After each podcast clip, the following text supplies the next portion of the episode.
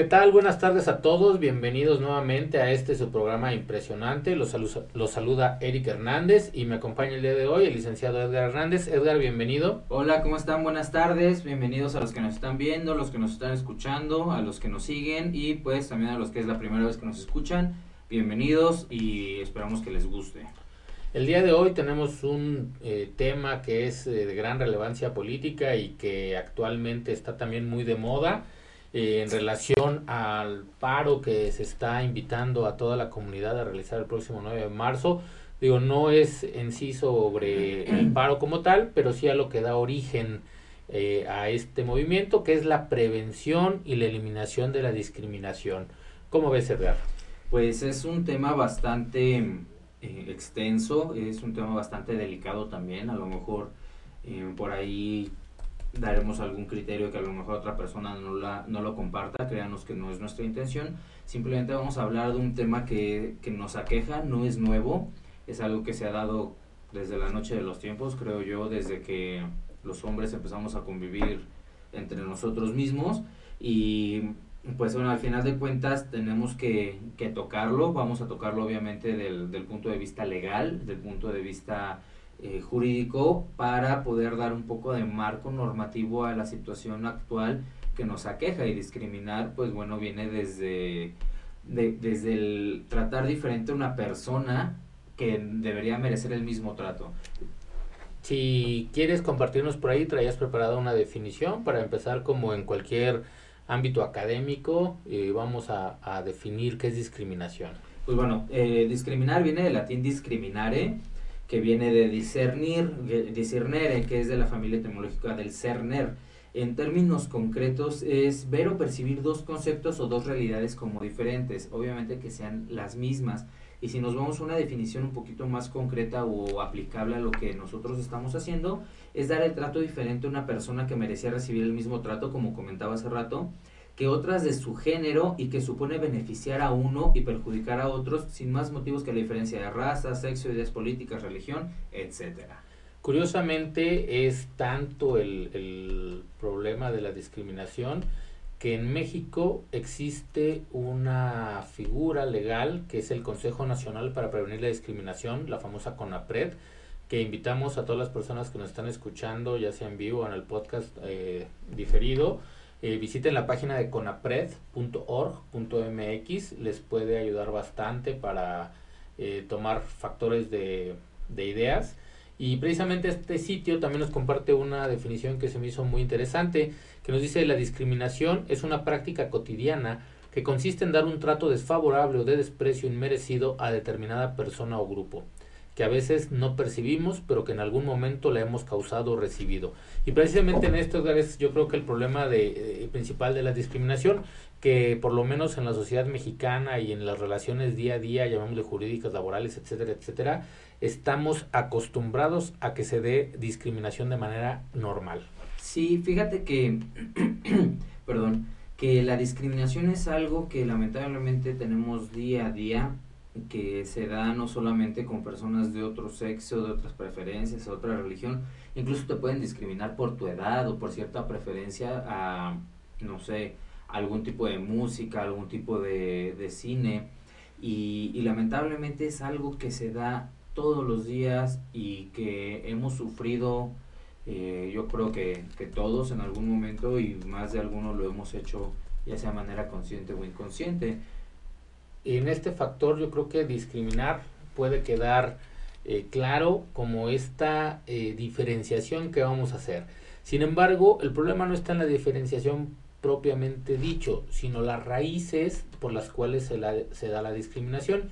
Y aquí me gustaría compartir la base de la que parte toda, toda esta ideología que se ha vuelto eh, un principio constitucional. Quiere decir que en México cualquier persona que eh, por cualquier razón esté dentro del territorio nacional está protegida ante esta situación.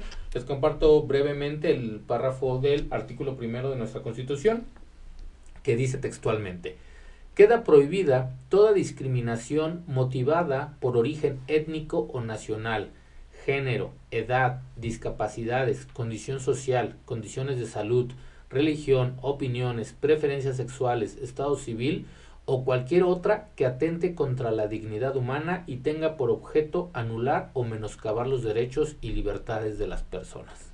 Fíjate que, que esta fue una reforma que, que, sufrió, una de las múltiples reformas que sufrió la, la Constitución, que como bien sabemos las leyes se van actualizando conforme la realidad social y es algo que se ha estado dando de una manera tan constante y cada vez más marcado y cada vez con más consecuencias psicológicas al gobernado que al final de cuentas fue totalmente necesario que se pusiera nuestra Carta Magna, que no hay nada por encima de la Constitución, incluso en muchos tratados internacionales en materia de derechos humanos, para prevenir esta parte de la discriminación.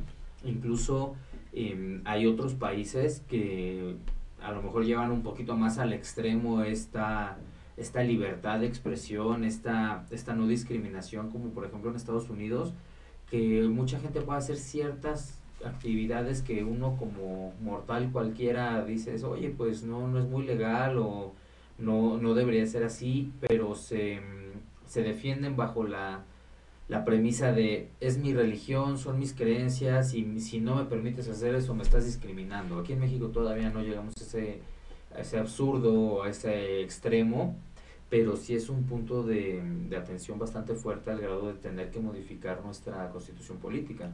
Lo que nos comentas efectivamente es a veces difícil de determinar en dónde mi esfera de derechos invade la esfera de otros o de la sociedad como un colectivo y es donde puedo yo falsamente sentirme discriminado o al contrario, estar haciendo una discriminación por eh, mayoría, porque es lo que nos conviene a los demás, etcétera, etcétera. Pero bueno, eh, ya que hemos más o menos esbozado lo que es la discriminación, pues la constitución es muy tajante, dice está prohibida toda discriminación. Sin embargo, sabemos que como tal, pues es un fenómeno social eh, que se da de hecho, que lo vivimos día a día y la clave está en prevenir la discriminación. Y la discriminación, como bien lo comentas, se da en todos los aspectos. Puede ser una discriminación laboral, una discriminación eh, en la escuela, una discriminación en el centro de trabajo, etcétera, etcétera. Y para eso existen eh, las medidas de prevención. Sin embargo, eh, la ley que se crea como tal nos habla de la prevención y muy acertadamente también de la eliminación de la discriminación como una acción social que perjudica a las personas por violentar los derechos humanos. El, fundamento o la base para hacer esto, Eric, es que no solamente prevenir para que no suceda, sino que ya lo que está sucediendo deje de estar eh, afectando a la, a la, sociedad, porque al fin de cuentas sabemos que el individuo es la base de la sociedad, de ahí partimos a grupos sociales un poquito más grandes, la mayoría de las personas generan familias, la familia genera la base de la sociedad, etcétera. Entonces, al momento de hacer una, un, una conducta o un comportamiento que altere o que afecte de una manera sustancial al individuo, estamos afectando de manera indirecta el crecimiento de una sociedad eh, responsable. Digamos, si estamos en una sociedad en la que no se permite hablar en público, pues bueno, estamos menoscabando esa, esa facultad o ese derecho de, expresión. Pero contrario, si estamos diciéndole a alguien, no hables, no hables, tú no sabes, eres un tonto, eres un...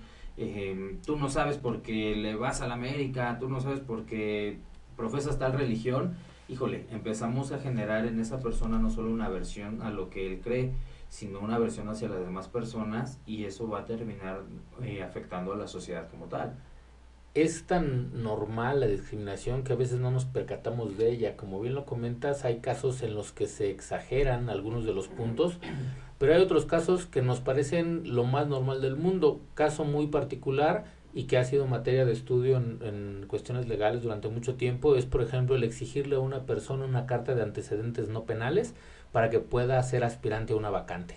Fíjate que no me acuerdo, creo que fue el, maestro Garduño, en alguna exposición mencionaba que las personas que ya habían cumplido su sentencia eh, en la cárcel o en cualquier pena que les hubieran impuesto, no tenían que ser discriminados respecto de esa actividad, porque al final de cuentas no te hace más o menos capaz el tener antecedentes eh, penales. Si te da alguna, eh, alguna historia detrás de esa persona, pero no significa que esta persona vuelva a delinquir o que vaya a ser una mala persona. Al final de cuentas, la idea o el, sistema de la reinserción social es que si tú cometes alguna conducta, vas a, a la cárcel, cumples tu pena, en teoría pues ya estás listo para regresar a la sociedad y ser como una persona eh, normal, como, como todos los que estamos aquí, que nunca hemos estado en la cárcel. ¿Por qué? Porque ya cumpliste esa condena, entonces no tienes, no debería haber una necesidad de preguntarte si estuviste o no, si tuviste antecedentes penales, porque eso no, no menoscaba tu capacidad. Desgraciadamente se estigmatiza a la gente que ha tenido alguna cuestión penal y a veces se discrimina de manera indebida el hecho de que lo hayan tenido y como bien comentas que ya hayan pagado su deuda con la sociedad y se les sigue marcando, pero hay otros que pasan aún más desapercibidos, por ejemplo, el establecer un, un límite de edad para aspirar a una vacante. Cuando yo hago una vacante y menciono únicamente sin ningún criterio objetivo, el decir eh, personas entre 25 y 30 años, al final de cuentas estoy violentando eh, o estoy discriminando a un grupo de gente que por menor edad no es menos experta ni por mayor edad es menos eficiente. Ojo, no quiero decir que no haya elementos en los cuales sí se puedan hacer, valor, hacer valer objetivamente esquemas de edad, pero si lo es nada más por un prejuicio que, que no quiero a alguien tan joven pero tampoco tan grande, eh, se está dando discriminación. Que incluso los tenemos también en las leyes no nos vamos muy lejos, eh, para, para ser presidente de México se requiere una edad mínima de 35 años. Y yo conozco personas de 35 años que son muy maduras y otras que son muy inmaduras, que unos que son un poquito más capaces o son menos capaces para, para realizar ciertas actividades. Y al menos yo soy del criterio de no importa qué edad tengas, sino la capacidad que realmente tengas para elaborar ciertas eh, actividades o ciertas acciones porque incluso hay personas mucho menores que, que yo y son mucho más capaces para hacer negocios, actividades físicas, deportes, etcétera. Al fin de cuentas, la edad no te da una, una certeza de que alguien va a ser más o menos capaz. Y bueno, sin irnos más para atrás y en relación al ejemplo que citas, eh, hasta antes de Vicente Fox, un requisito para ser presidente precisamente era eh, tener matrimonio civil, como si esta, este estado civil eh, me diera mayor o menor eh, capacidad para gobernar. Como comentamos, la discriminación al final de cuentas es un elemento que se encuentra presente de manera constante en nuestra vida, que la evolución del derecho, por lo menos en México, ha ido tratando de sesgar esta esta cuestión violatoria de derechos humanos, pero al final de cuentas se va presentando. Y curiosamente me gustaría eh, compartirles el Día Nacional contra la Discriminación en México. Se celebra el 19 de octubre, eh, derivado de que en 1810, en esta fecha, Miguel Hidalgo y Costilla precisamente hace la abolición de la esclavitud. En México eh, fue uno eh, de los grandes aciertos, de las grandes ideas que tuvo Miguel Hidalgo al iniciar el movimiento independentista, independentista de México y con esto eh, se retoma mediante un decreto que sea el Día Nacional contra la Discriminación, precisamente en donde se hace la eliminación de la figura del esclavo. Fíjate que, que es un punto muy, bueno, un punto de partida muy grande ya que pues eh, dicen que, que la esclavitud no se abolió, simplemente que se puso en nómina, pero creo que es nada más es un chiste porque al final de cuentas el concepto de la esclavitud era bastante fuerte y al momento de abolir eh, esta, esta situación nos da un panorama mucho más grande de libertades de expresión de las personas, libertades de actividad, y en México, si algo se pondrá es que todas las personas puedan realizar las actividades que ellos quieran, siempre y cuando no sean contrarias a la ley ni afecten la esfera jurídica de otros. Entonces considero que es muy acertado que el, que el día contra la discriminación sea el 19 de octubre, pero al final de cuentas se podría celebrar cualquier otro día, pero la idea es conmemorar, hacer memoria de algo que, que cambió el curso y, la discriminación hoy en día pues es como, como digo, es el pan de cada día. Ahora, aterrizándolo un poco más a los conceptos legales, la CONAPRED, como bien comentaba Eric, em, entre muchas de, sus virtudes en contra de esta discriminación, establece que debe haber una cláusula antidiscriminatoria constitucional o una ley antidiscriminatoria y además la conducta tipificada en relación a la discriminación. ¿Qué es esta conducta tipificada?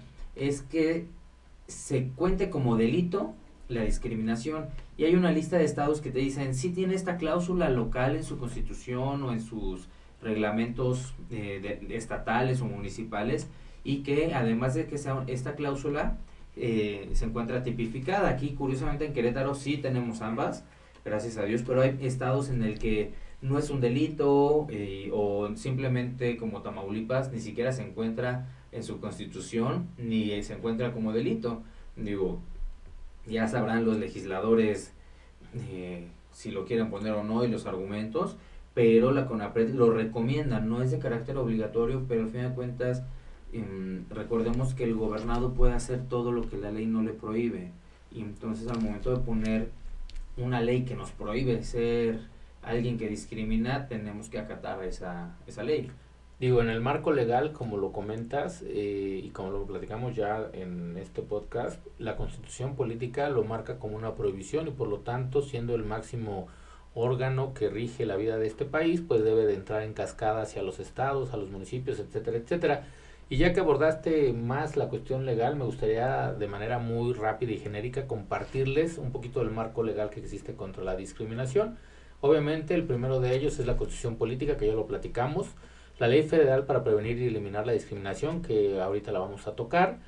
Eh, hay lineamientos que regulan la aplicación de las medidas administrativas y de reparación del daño en caso de discriminación. Esto es lo que va a sancionar una actividad eh, discriminatoria. Por ahí existe una norma mexicana. El año pasado tuvimos el boom de la NOM 35 de la STPS. Bueno, hay una norma 25 de 2015 que nos habla de igualdad laboral y no discriminación. En un momento más también la vamos a platicar.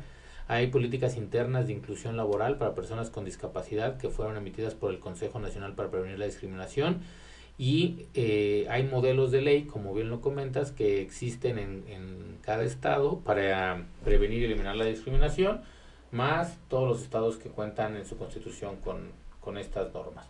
Pero bueno, Edgar, mm, por ahí eh, yo creo que sería prudente empezar de lo general eh, compártenos por ahí en la Ley Federal del Trabajo se, se incluyó esta, bueno, hay varias inclusiones para evitar y prevenir la discriminación.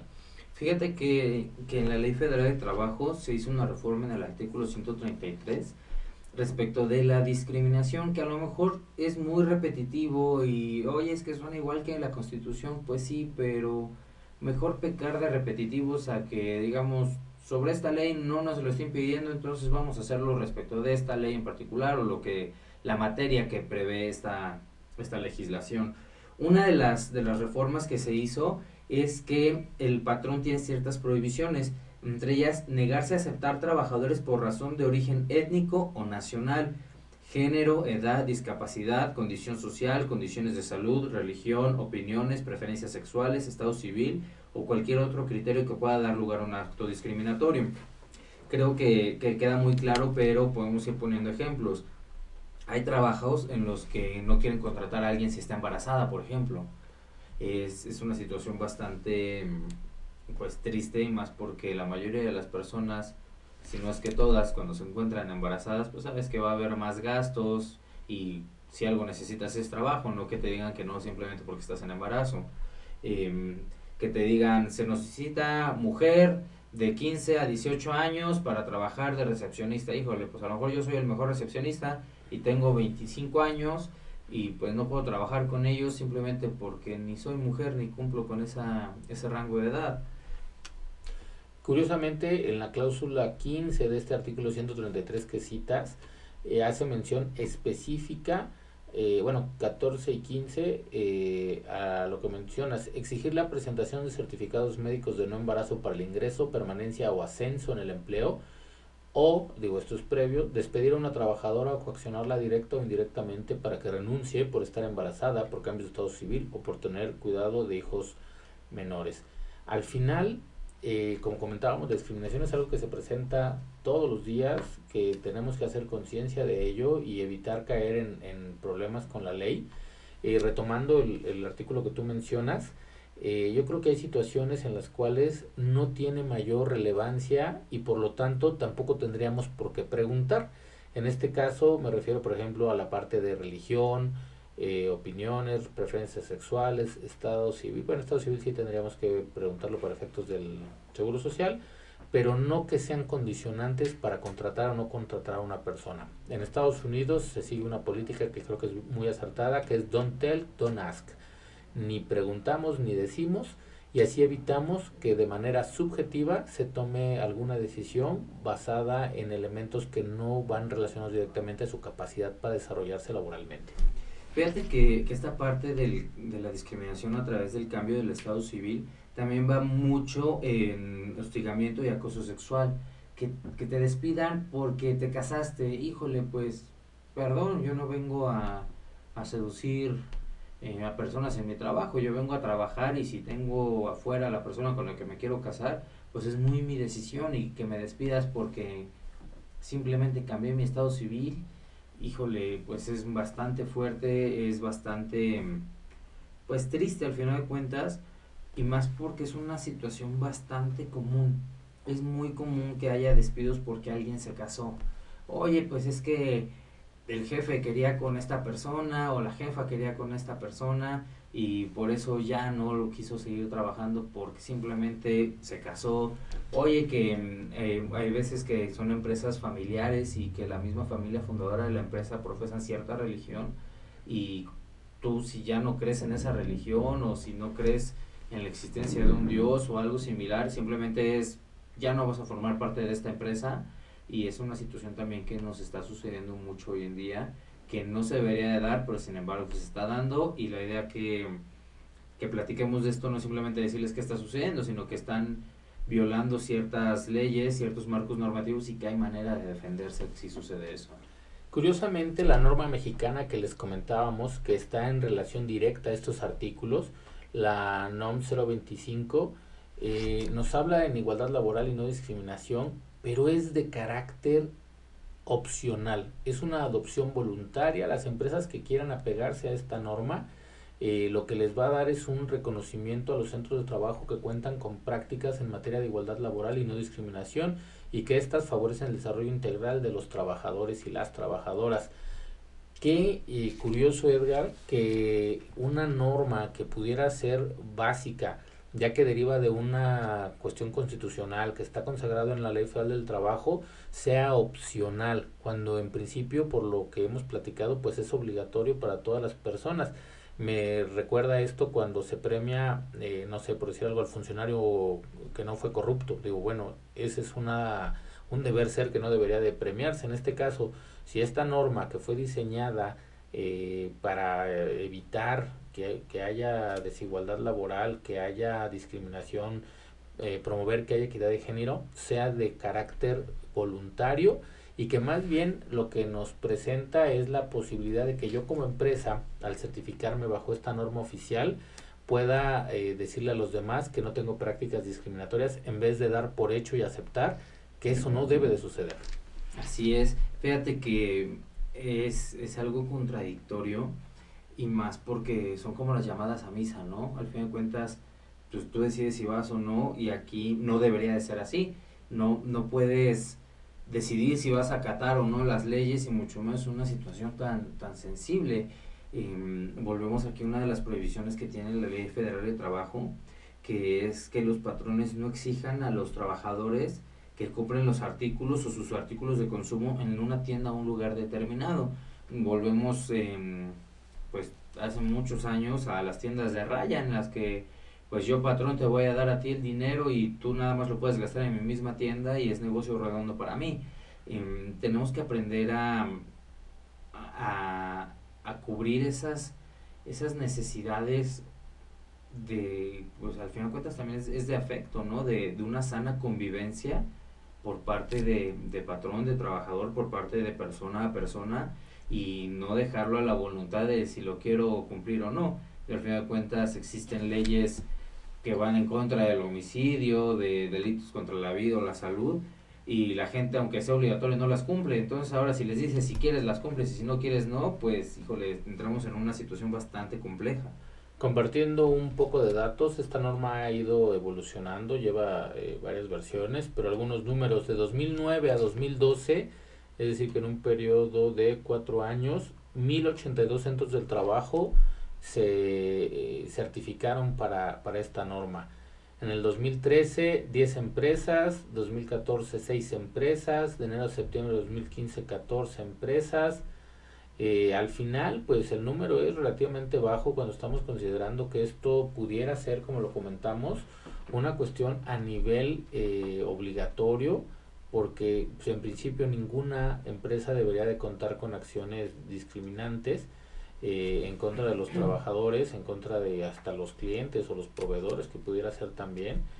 Eh, yo creo que por ahí, pues bueno, hay algo que, que está pendiente y que debemos en, en cuanto a esta norma. Sí, fíjate que, que hablamos ahorita de las normas que les deberían de aplicar o que aplican para, para las empresas, pero también sigamos en cascada, ya hablamos de la constitución, ya hablamos de, la ley federal de trabajo, Ahora vamos a un, ámbito más, más estatal. En Querétaro existe la ley para prevenir y eliminar toda forma de discriminación. Y al mencionar toda forma de discriminación estamos tocando todos los puntos que nos marca la Ley Federal de Trabajo y de la Constitución. Es una ley relativamente nueva, es de, de 2012. Y, y, el Estado de Querétaro pues tiene bastantes puntos en, a revisión. No es una ley muy grande, es una ley de escasos 33 artículos, eh, pero está previendo como Estado, eh, Querétaro como tal, está previendo toda la materia de protección contra la discriminación que no se dé en sus estados y en municipio de Querétaro. Por ejemplo, existe un programa municipal para prevenir y eliminar la discriminación. Este se aplicó del 2016 al 2018, me parece que otra vez lo hicieron de, de 2019 pero este programa municipal ve cuestiones respecto del marco de planeación, el perfil de qué es la discriminación para el estado de Querétaro, para el municipio de Querétaro, la visión que se quiere para, para el estado, para el municipio en particular, que sea libre de discriminación y cómo van a ser las modalidades de incidencia para hacer universalmente accesible el derecho a la igualdad. ¿Qué es esto de universalmente accesible? Que todos tengamos el, el derecho a la igualdad, que todos podamos acceder a ese derecho y que haya un marco normativo en todos los extractos, en todas las áreas de derecho que nos puedan proteger. Al final es una protección integral, que es lo que se está buscando. Eh, Querétaro muy bien en cuanto al eh, a la eh, diseño y, y, promulgación de una ley local, lo, lo cual va en armonía con todo el entorno legal que hemos estado platicando y que el problema ahora está siendo eh, que esto llegue a la realidad. ¿En dónde, qué, que, con quién podemos acudir, qué podemos hacer para cualquier situación en la que nosotros podamos eh, denunciar o verificar una acción que está siendo eh, atenta, una, una relación que está atentando contra mis derechos, que me está haciendo una discriminación? Recordemos que el origen de todo esto es el carácter de los derechos humanos que se han protegido y se han eh, custodiado por las medidas desde la Constitución hasta lo local. Y en medida de esto me gustaría comentar unos conceptos eh, diferentes, eh, que son las medidas de nivelación, las medidas de inclusión y las acciones afirmativas. Comienzo con las primeras que son las medidas de nivelación. Como su nombre lo dice tal cual, son aquellas que tratan de hacer efectivo el acceso a todas las personas para la igualdad real de oportunidades. ¿Esto qué quiere decir? Que en materia laboral, en materia profesional, incluso educativa, etcétera, etcétera, busquen que se equilibren estas situaciones. Y la misma ley nos da eh, varias, varias de ellas que me gustaría comentarte, Edgar.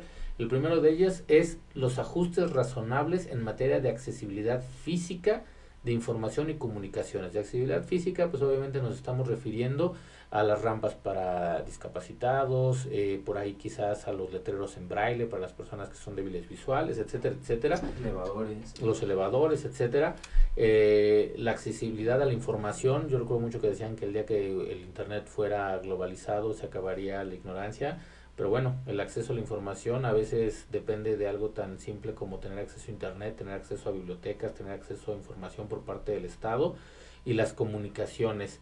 Hoy en día estas comunicaciones pueden ser tanto terrestres como electrónicas, etcétera, etcétera, que hoy todavía podemos hablar en 2020 que es la primera de las medidas de nivelación para tratar de que no exista la discriminación en México. Fíjate que, que algo que está sucediendo mucho es que muchas empresas o, plazas comerciales, nada más por cumplir este tipo de, normatividad, hacen una rampa, por ejemplo, que es una rampa de 40 centímetros de ancho, pero casi 88 grados de inclinación.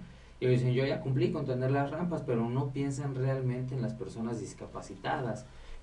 hay lugares en los que incluso hasta te resulta a ti como peatón subir esa rampa, imagínate las personas que están en silla de ruedas o, o las, la señalética que está en el piso, hay muchos lugares más en, en el centro de la ciudad que de repente encuentran relieves diferentes. Esa es una manera de, de decirle a la gente o de, de, darle a conocer a la gente débil visual por dónde es el camino que tienen que seguir. No, no sé si los has visto, que son como unas rayitas en el suelo y van llevándote de un punto A al punto B para que esas personas a través de sus, de sus sentidos que todavía tienen, de su bastón, etcétera, eh, puedan tener el acceso a y no simplemente que las pinten en el piso porque pues no va a servir de nada. Como dato cultural, decía nuestra abuela que no bastan las buenas intenciones. y como bien lo comentas, la gente a veces trata de resolver, pero resuelve de manera inadecuada, lo cual lo vuelve a ser infuncional hay normas oficiales que nos dicen eh, qué anchura, qué inclinación, qué tipo de materiales deben de llevar las rampas, los barandales, los accesos, para precisamente evitar que haya un obstáculo físico para la accesibilidad de las personas. Incluso el color para los daltónicos también. Así es, digo, son una serie de situaciones que hay que tomar en cuenta. Precisamente en eso va relación la segunda de, de las cláusulas de nivelación, que es la adaptación de los puestos de trabajo para personas con discapacidad. Y hablamos de cualquier tipo de discapacidad, hay discapacidades auditivas, visuales, motrices, etcétera, etcétera, que deberíamos tener en cuenta. De la mano de esto me llama la atención, se propone también el diseño y la distribución de comunicaciones oficiales, convocatorias, libros de texto, licitaciones, entre otros, en formato braille o lenguas indígenas. México no es un país que originariamente habláramos una sola lengua, estábamos divididos en múltiples regiones en donde compartíamos dialectos o lenguas indígenas que se eh, manifestaban de diferentes formas y al final acaban siendo unificadas en el proceso de la conquista bajo el español. Pero hay muchos lugares, eh, muchas comunidades todavía en México que siguen hablando sus lenguas de manera eh, natural y que para poder darles esta accesibilidad a la información tendríamos que publicar y, y hacernos llegar en estas lenguas indígenas.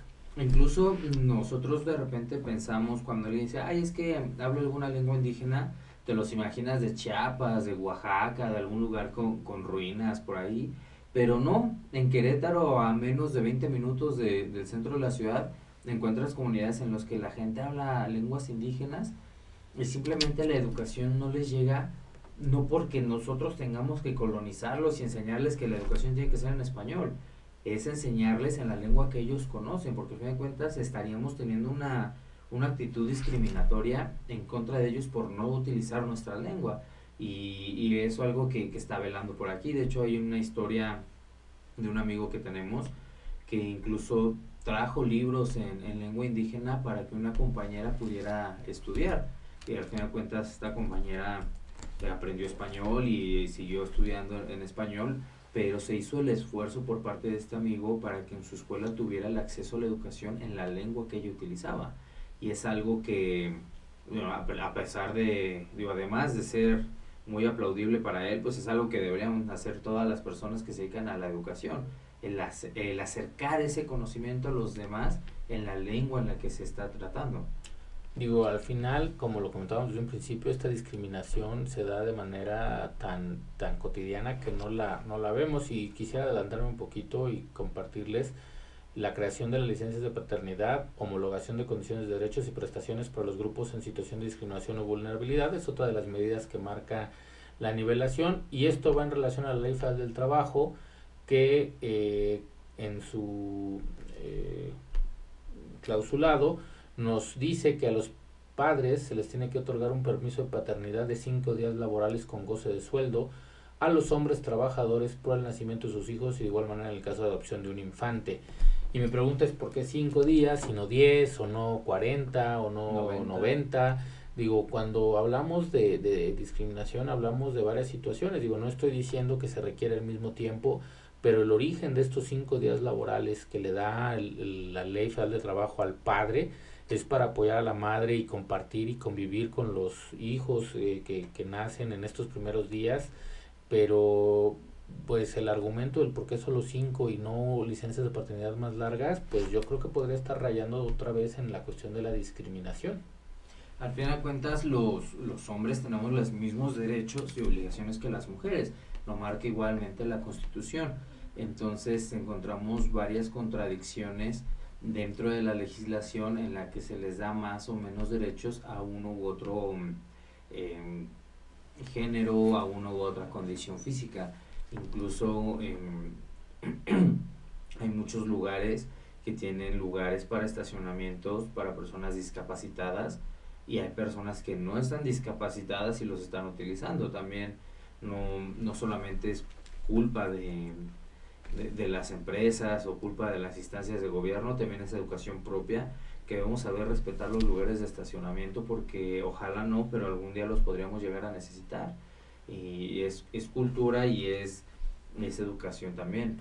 Esto que mencionas son precisamente las medidas de inclusión y la misma ley que estamos comentando nos lo, nos lo marca y la primera de ellas es la educación para la igualdad y la diversidad dentro del sistema educativo nacional. Y esto es bien curioso porque por un lado estamos hablando de igualdad en, en cuestión de derechos y al mismo tiempo reconociendo la diversidad que tenemos como sujetos. Eh, esta educación que va desde el sistema básico, que es preescolar, primaria, secundaria, bachillerato, debe de estar dentro de los lineamientos educativos para que a futuro eh, no se den estas cuestiones que comentas. La gente a veces no tiene la empatía hasta que tiene la necesidad o, similares. En, en, el caso particular mío, pues bueno, eh, tenemos gente muy cercana que, que requiere de accesibilidad y vemos cuáles son los problemas para andar hasta por una banqueta en el centro que no tiene un ancho específico, que no tiene un plano específico, que te dificulta el estar parado en una fila para concluir un trámite gubernamental, etcétera. Eh, comparto la segunda de las medidas de la inclusión, que es la integración en el diseño, instrumentación y evaluación de las políticas públicas de derechos a la igualdad y no discriminación. Esto es a través pues, de consultas de los colectivos que eh, participan de manera activa para permitir que eh, las propuestas lleguen a los órganos de gobierno eh, como tal.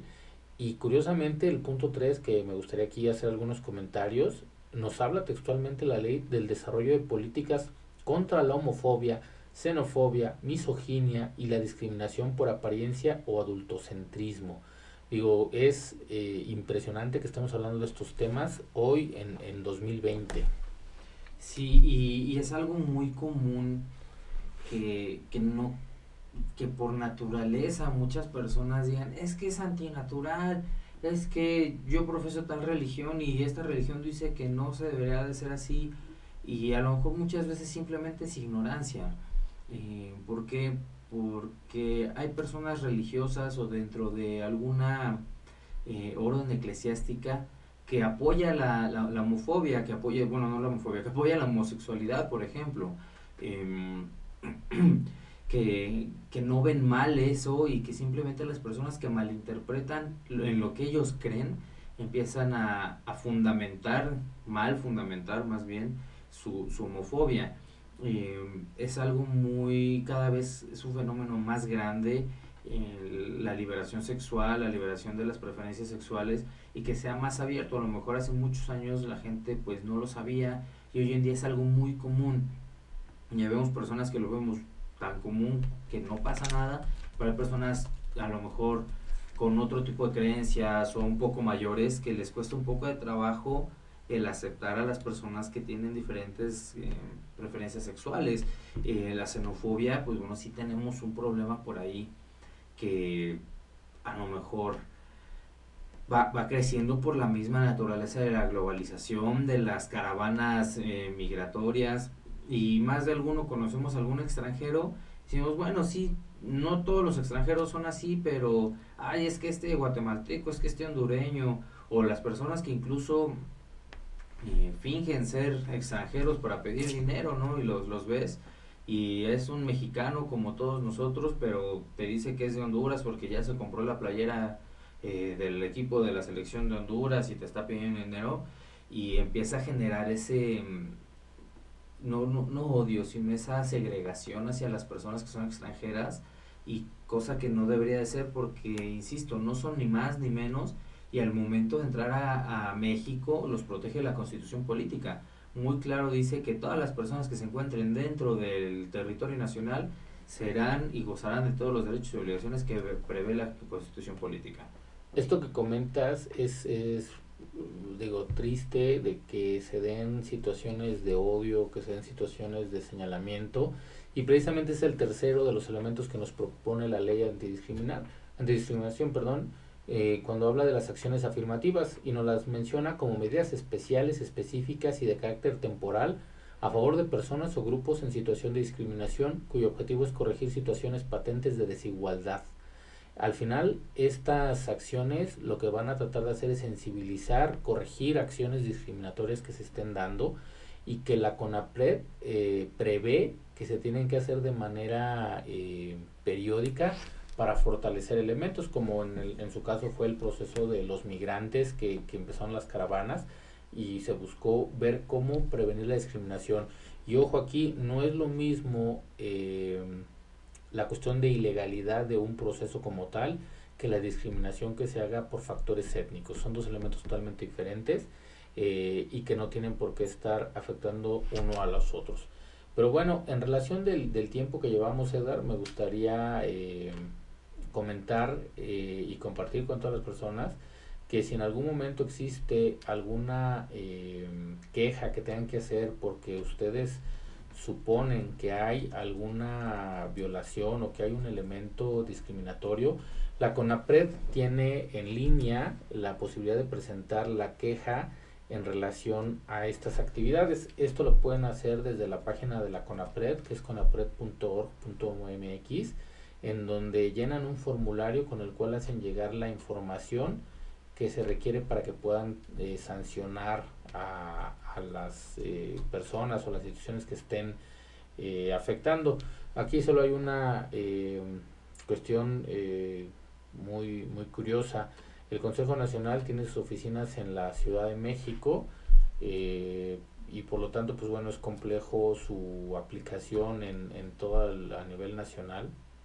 Y la segunda es que eh, si las discriminaciones se dan en, en o los ejemplos se dan eh, por servidores públicos, etcétera, etcétera, eh, ya tendría que ser otra otra función. Aquí estamos hablando de cuestiones eh, pues más particulares y desgraciadamente la CONAPRED pues no se encuentra facultado para imponer sanciones eh, como tal pero puede imponer medidas administrativas y puede uh, aplicar reparación, ¿no? Y para las sanciones, pues existen los, los códigos penales. Al fin de cuentas, tenemos un código penal federal y tenemos un código penal estatal. En, en materia federal, para la discriminación, se aplican de 1 a 3 años de prisión o de 150 a 300 días de trabajo a favor de la comunidad y hasta 200 días de multa al que por razones de origen o pertenencia étnica o nacional, raza, color de piel, lengua, género, sexo, preferencia sexual, edad, estado civil, origen nacional o social, condición social o económica, condición de salud, embarazo, opiniones políticas o de cualquier otra índole atente contra la dignidad humana o anule o menoscabe los derechos y libertades de las personas mediante la realización de cualquiera de las siguientes conductas. ¿Cuáles son las conductas? Que se le niegue el servicio a una persona o la prestación a la que tenga derecho.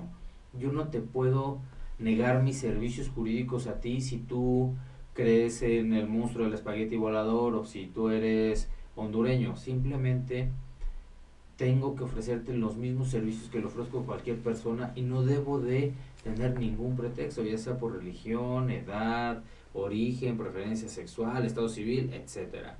No te puedo restringir los derechos educativos. Ojo, no porque em, yo sea em, extranjero, homosexual, religioso, casado o alguna situación que por la cual me pueden discriminar, yo puedo exigir que me den una educación en una escuela que yo quiera. La, los derechos educativos que ejerce o que ofrece el Estado son de carácter público. Yo no le puedo exigir a una institución privada que me dé esa educación, pero si me la están negando, ya sea pública o privada, por alguna de estas circunstancias, tengo el, medio legal de poder ejercer mis derechos para que se les imponga este tipo de multas.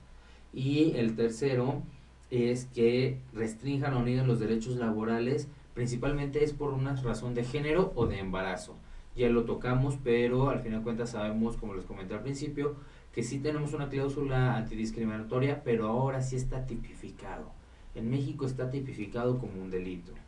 Y para complementar esta información y sobre todo como consejo para nuestros amigos empresarios, emprendedores que tienen eh, plantilla laboral, por ahí recordarles que en la Ley Federal del Trabajo, dentro de las obligaciones del patrón que están contenidas en el artículo 132, en la fracción 31 nos menciona, y esto fue una reforma de mayo del 2019, que hay que implementar en un acuerdo con los trabajadores un protocolo para prevenir la discriminación por razones de género y atención de casos de violencia y acoso u hostigamiento sexual, así como erradicar el trabajo forzoso e infantil.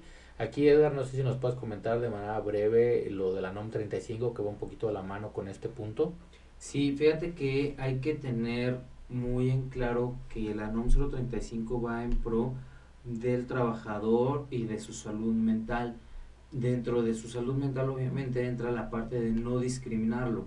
Yo no voy a estar a gusto en mi trabajo si me están discriminando porque soy alto, bajo, gordo, flaco, em, si creo en un Dios, y no creo en un Dios, porque incluso hay, discriminación contra los ateos también. Em, entonces, la idea de, de la NOM 035 es proteger al trabajador que no sufra discriminación dentro de las de nuestra zona segura que sería el trabajo. De hecho, el Código Penal Federal aumenta en una mitad más las penas si tú sufres discriminación por razón de tu trabajo. Al final de cuentas, si yo discrimino a alguno de mis trabajadores, no solamente va a ser la pena que establece el Código Penal, sino esa pena más la mitad. Y al final, eh, todo esto que hemos venido comentando el día de hoy va en función de evitar la discriminación, de eliminarla, prevenirla y cerrando ya estos temas eh, empresariales, también comentarles que está la Comisión Nacional de Derechos Humanos, como hablábamos de discriminación al final de cuentas violenta, la parte de los derechos humanos. Eh, y también pueden acudir a poner una queja ante la CNDH. Igual les comparto el sitio web que tiene, es cndh.org.mx, en donde pueden consultar y ver los mecanismos que tienen. Eh, como dato interesante, eh, la CONAPRED, pues bueno, comentábamos que todo solo tiene oficinas en la Ciudad de México, pero hay una comisión de derechos humanos prácticamente en cada estado aparte de la Comisión Nacional, con las cuales ustedes pueden adquirir, eh, pueden acudir, perdón, a, hacer valer eh, sus derechos. Eh, Edgar, en relación a la, discriminación, a la prevención y la erradicación de estas conductas, ¿te gustaría agregar algo más? Sí, no, no todo lo que nosotros creemos que es discriminación lo es. Hay que tener también en cuenta que la misma legislación nos dice que aquellas conductas que no se van a, considerar como discriminatorias sean aquellas que sean tendentes a la protección de los grupos socialmente desfavorecidos. ¿Qué es esto? A lo mejor si en, si en mi empresa tengo puros trabajadores judíos y de repente llega un radical nazi, híjole, si yo voy a querer proteger este grupo social no va a ser un acto de discriminación, va a ser una medida tendiente a la protección de este grupo socialmente desfavorecido a lo mejor no voy a aceptar a alguien que es homofóbico si en mi planta el 90% de las personas es homosexual. Eh, ¿Por qué? Porque tengo que proteger a estos grupos em, no, no tanto socialmente desfavorecidos, sino eh, vulnerables por la situación actual en la que vivimos día con día. Y nada más un, una, una pequeña anotación en cuanto a las, a las penalidades También en Querétaro existe eh, la, la, penalidad respecto de la discriminación. Es un poco más laxa que a nivel federal, es de 1 a 3 años y de 25 a 100 días de trabajo. Esto no significa que por ser más chica la pena se incite a que lo hagan, sino que sepan que existe una penalidad porque se haga y acá viene un poquito más, más desarrollado desde que se incite al odio o a la violencia. No solamente yo, yo sentirlo, sino el empezar a que demás personas sientan lo mismo que yo en contra de una persona o de un grupo en particular para que sea em, discriminado, que hagamos alguna exclusión de, de estas personas o del grupo o que yo les niego, le restrinja los derechos laborales. Insisto, se repite, pero no está de más y mucho menos en materia de discriminación el que dejemos estos puntos muy en claros, muy específicos y mejor pecar de ser repetitivos que, que pues nada más dejarlo al aire. Recordar por ahí el caso lamentable que hizo a Querétaro famoso hace algunos años por la eh, marcha o la eh, moción que se hizo pública para ir a golpear hemos en el centro de la ciudad. Digo, obviamente la ley nace y trae este articulado por alguna razón y es porque hay gente que llama a movimientos de odio, a movimientos eh, discriminatorios y, y, hay que prevenir esas actividades. Curiosamente muy diferente a lo que acaba de suceder el fin de semana con la gente que llamó a la convivencia de manera pacífica en las playas públicas en Cancún. Una situación en donde se dieron eh, cita muchísimas personas a estar de manera ordenada, pacífica en un lugar en forma de protesta porque algunos particulares toman las playas eh, públicas como privadas. Digo, son situaciones diferentes, son llamados totalmente diferentes. Incluso aquí, eh, permíteme que te interrumpa, no sé si te acuerdas, hace algunos años, eh, un fin de semana jugó la selección nacional de fútbol, ganaron y coincidió que había eh, una marcha por el orgullo gay y se llenó de gente que iba a festejar el triunfo de la selección con la gente del orgullo gay y no pasó nada, simplemente fue una situación de júbilo para todos y pues en un país que lamentablemente sí es muy machista se dio una relación bastante interesante. Muy bien, Edgar, eh, invitados antes de despedirnos, invitarlos al próximo curso que tendremos 26 de marzo. Es un curso para emprendedores, para empresarios, donde vamos a tocar eh, temas para iniciar una empresa, pros y contras de operar como persona física o persona moral, tipos de sociedades mercantiles, pasos para constituirse como persona moral, las formas de contratación en materia laboral, las modalidades para contratar proveedores y subcontratistas, contratos de ventas y prestación de servicios, cómo proteger nuestras ventas a crédito y en general protección legal para tu empresa. Los invitamos, es el próximo 26 de marzo. Pueden pedir informes en nuestra página www.nante.mx. A través de Facebook nos encuentran como eh, Nante Abogados Querétaro. Recordarles también las redes sociales. Eh, nos encuentran aquí en arroba Poder Ciudadano Radio en Facebook, Twitter arroba Poder Ciudadano con W en Instagram arroba poder-ciudadano-radio y en la web de www.poderciudadanoradio.com. Eh, les agradecemos mucho su escucha el día de hoy. Edgar, muchísimas gracias por habernos acompañado. Gracias a todos. Muchas gracias por habernos escuchado y que tengan un día impresionante. Hemos terminado por el día de hoy, esperando que la información aquí vertida sea de gran utilidad para usted. Pero